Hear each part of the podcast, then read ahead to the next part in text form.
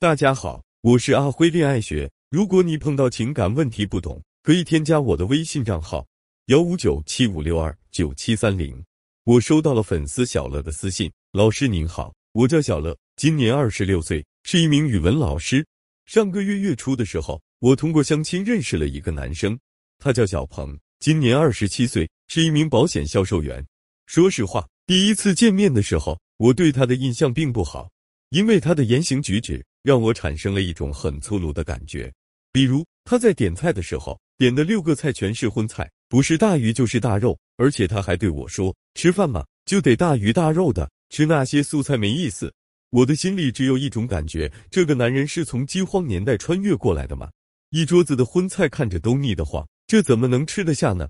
后面饭吃的差不多了，我们就开始聊天。我问他：“你平时没事的时候都喜欢干些什么呀？喜不喜欢看电影呢？”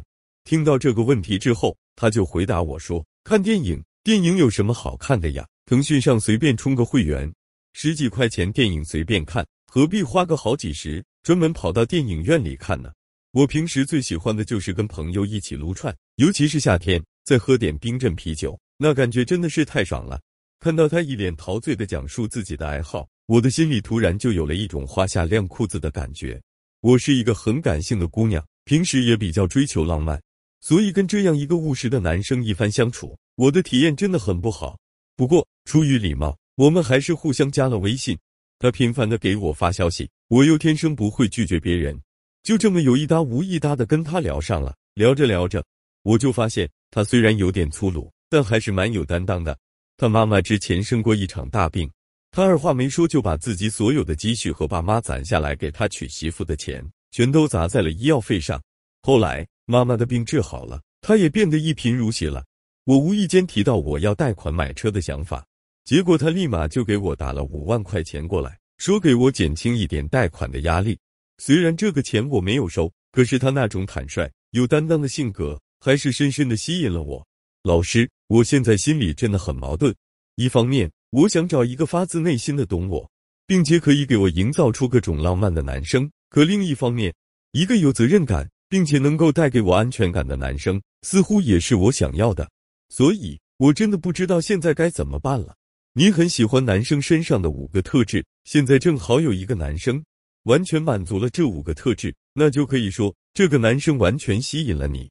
不过，更常见的一种情况是，这个男生的身上确实有吸引你的点，但他身上还有一些你不喜欢的地方。这些东西杂糅在一起，让你的内心充满矛盾，根本就无法做出取舍。这种类型的吸引就是不完全吸引。面对一个不完全吸引的男生，到底该如何做出取舍呢？持久性原则：如果一个男人的身上同时具有一个吸引你的点，以及让你无法接受的点。那就要将这两者对比一下，看看这两个特点哪一个更加持久。比如，你是被男人的帅气吸引的，但与此同时，你也很讨厌他的大男子主义。那一个男人的帅气到底是不是一个持久性的特征呢？很显然，并不是，因为在十年、二十年之后，男人未必还会像现在一样帅。如果他之后贪吃发福了，也有可能会变得很难看。即使男人经受住了岁月的摧残，可人是会审美疲劳的呀。帅哥看久了。你就未必能看出帅气来了。可是，男人的大男子主义却是一个持久性的特征，因为人的性格是很难改变的。那既然如此，你就不得不考虑一个事实：如果有一天男人的外貌优势消失了，大男子主义的劣势却没有消失，这个时候你是否能接受他呢？核心需求原则：每个人在感情里都是有核心需求的。一个天生没有安全感的姑娘，最渴望的就是找到一个踏实靠谱的男人。这就是这个姑娘的核心需求。一个内心自卑的姑娘，最渴望的就是力量。那遇到一个可以带给她成长的男人，就是她的核心需求。一个人的核心需求，就像是一座大楼的地基，别的都可以让步，核心的需求不能让步，因为地基打不好，整座楼都会崩塌。